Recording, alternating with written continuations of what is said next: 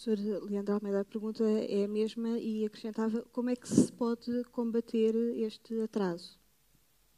Eu ia aproveitar a, a intervenção do professor Ferreira Gomes no sentido de que, efetivamente, há uma, há uma, baixa literacia. Né? Exato. E nós temos, uh, a nível de, de, estudantes ingressantes, um número, uma porcentagem muito elevada de estudantes de primeira geração. Portanto, estudantes que não têm uma retaguarda familiar e académica de trás, muitas vezes compatível com aquilo que são os desafios, as exigências do ensino superior. Né? É evidente que o ensino superior se pode adaptar, trabalhar, modificar no sentido do acolhimento destes estudantes, mas também não pode descer, não pode alterar a sua missão, a sua forma de não corresponder aos objetivos sociais. Esta, uh, efetivamente, o primeiro ano no ensino superior, nomeadamente em relação a estudantes que provêm de estratos sociais de algum déficit cultural, social e económico, é um ano probatório muito significativo. E as estatísticas que temos, nacionais e internacionais, apontam que é um ano crítico. Estudantes eh, que ingressam vindos destes estratos, com níveis mais baixos de literacia, níveis mais baixos de numeracia, hábitos de trabalho, por vezes, também não muito apetrechados, baixas autorregulação, baixa autonomia.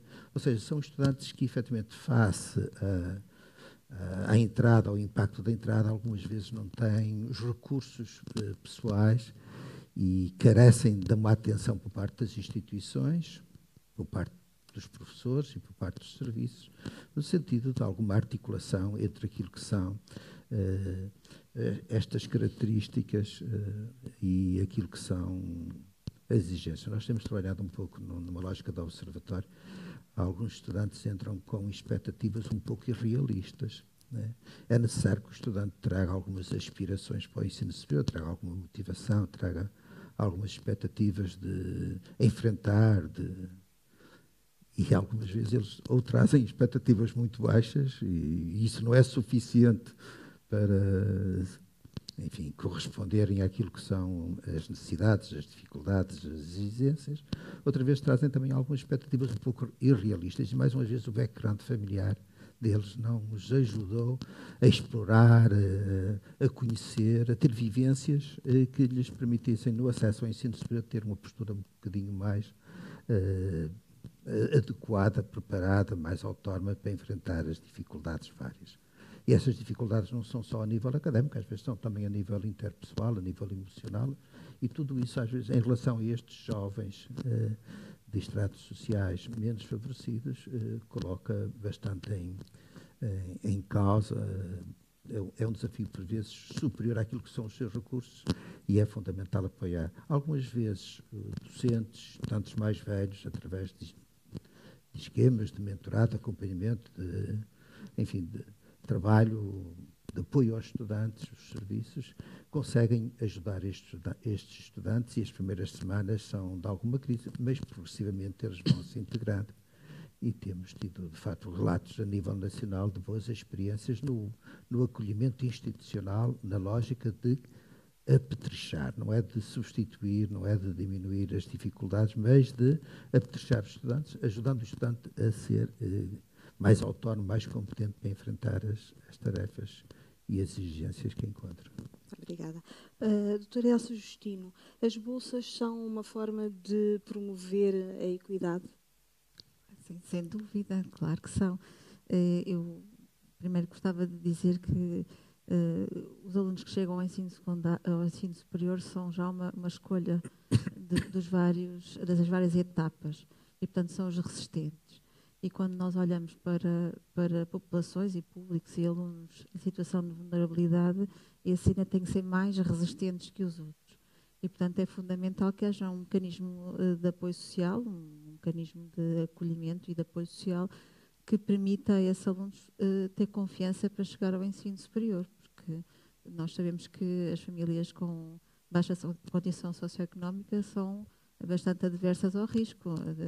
Temos que pensar que esses, que esses alunos estão em posição também de, se calhar, ir para o mercado de trabalho e apoiar essas famílias. Muitas vezes os pais estão desempregados e esses alunos tenham mais probabilidade de entrar no mercado de trabalho do que os pais. E, portanto, é, é preciso olhar para, para, esta questão da área social com, com, com muito cuidado e, e, pensar que este, este mecanismo é essencial para criar uma, uma dinâmica de democratização. Depois, quando olhamos bem para o sistema de atribuição de bolsas eh, no ensino superior, claro que a ação social é uma coisa muito mais vasta, vai desde os apoios indiretos, que são cantinas, residências, saúde, bem-estar, etc.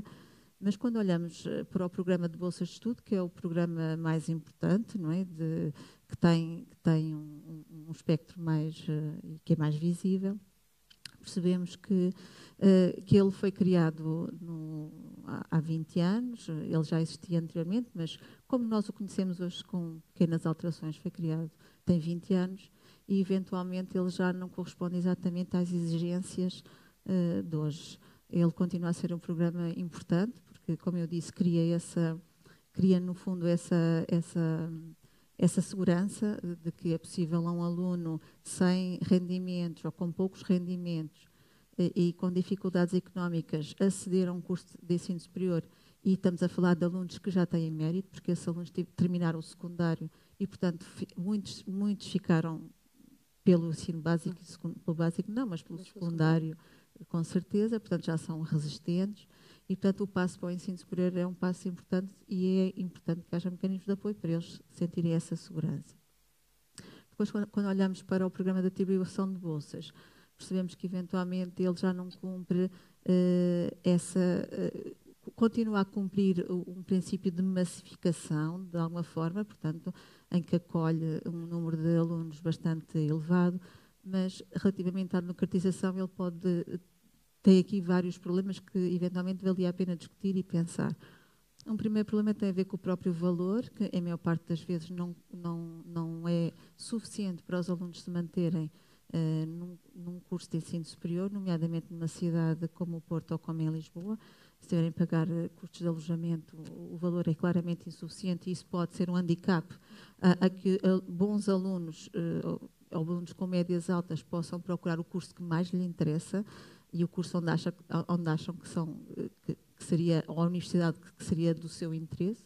Portanto, pode haver aqui depois mecanismos de autoexclusão, ou seja, o aluno eh, não candidatar-se apesar de ter notas, porque entende que não tem capacidade para custear eh, os custos de frequência.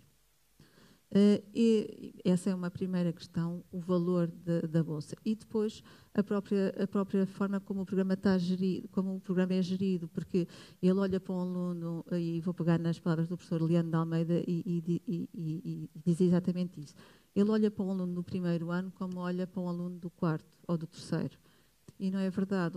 Um aluno do primeiro ano tem muito mais dificuldades, tem, tem dificuldades de integração, Uh, muitas vezes chegam ao ensino superior na segunda ou na terceira fase de ingresso, já chega em outubro, em novembro, o semestre acaba em dezembro. Uh, e uh, para um aluno, por exemplo, do primeiro ano que seja bolseiro, ele tem a mesma exigência de aproveitamento escolar do que para outros anos. Ou seja, tem que fazer 60% das unidades curriculares.